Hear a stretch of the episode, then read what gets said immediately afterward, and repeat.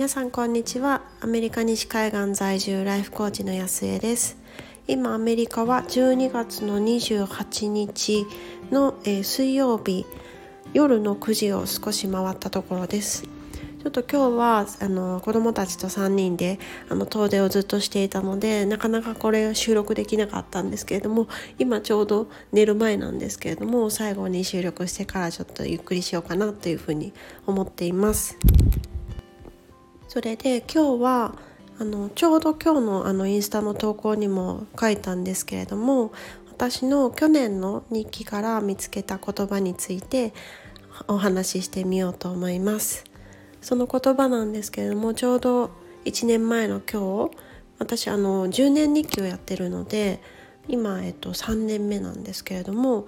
過去の2年間の日記が見れるんですよね。でその日記をこうちらっと見ながらじゃあ今日は何があったかなっていうので書いてるんですけどもそこにあった言葉が「望まなければ手に入らない」っ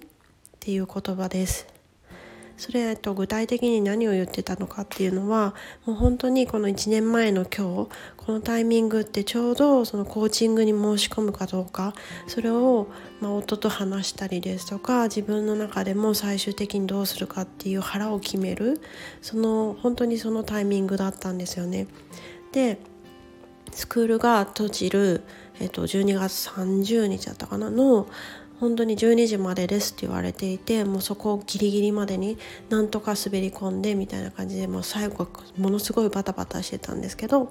そんな感じであの申し込んだなっていうのをあの懐かしく今思い出しながらお話ししています。で結局その言葉って何の意味があったのかっていうのは、まあ、多分、まあ、まだその日本語の学校だったらまだちょっとあのハードルが低かったかもしれないんですけれども私本当に、まあ、バリバリ昔働いてたんですけれどもそれからしばらく子育てしていて本当にブランクがもうものすごく長くなってたんですよね。育休時間育休の期間を入れたらもう6年とかもう本当にあの子供たちだけを見て生活していた感じだったので何かを新しいことを始めるっていうのもものすごいハードルだったしその英語でコーチングをやるっていうのは本当にできるのかなっていうか何て言うんでしょうできるかなというよりはそれを望んでもいいのかな私っていう感じのレベルだったんですよ。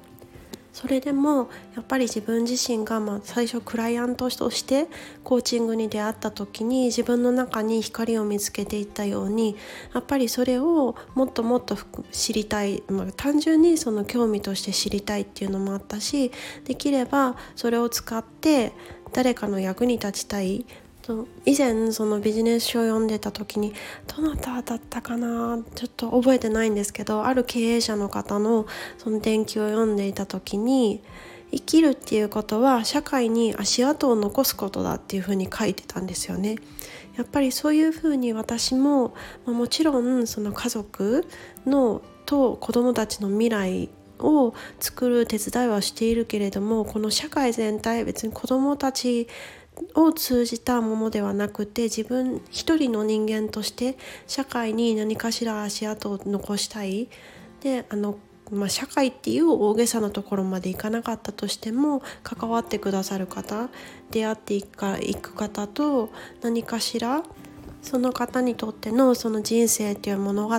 1ページなり1行なり何かしらになりたいなっていう思いがやっぱり強く湧き上がってきたんですよね。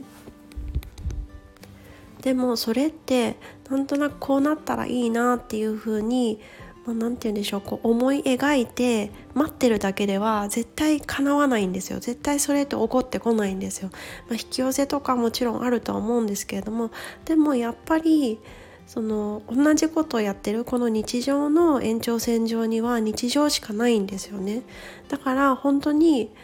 なりたいって望んでもいいのかなじゃなくて望むっていう風に心に決めてそれで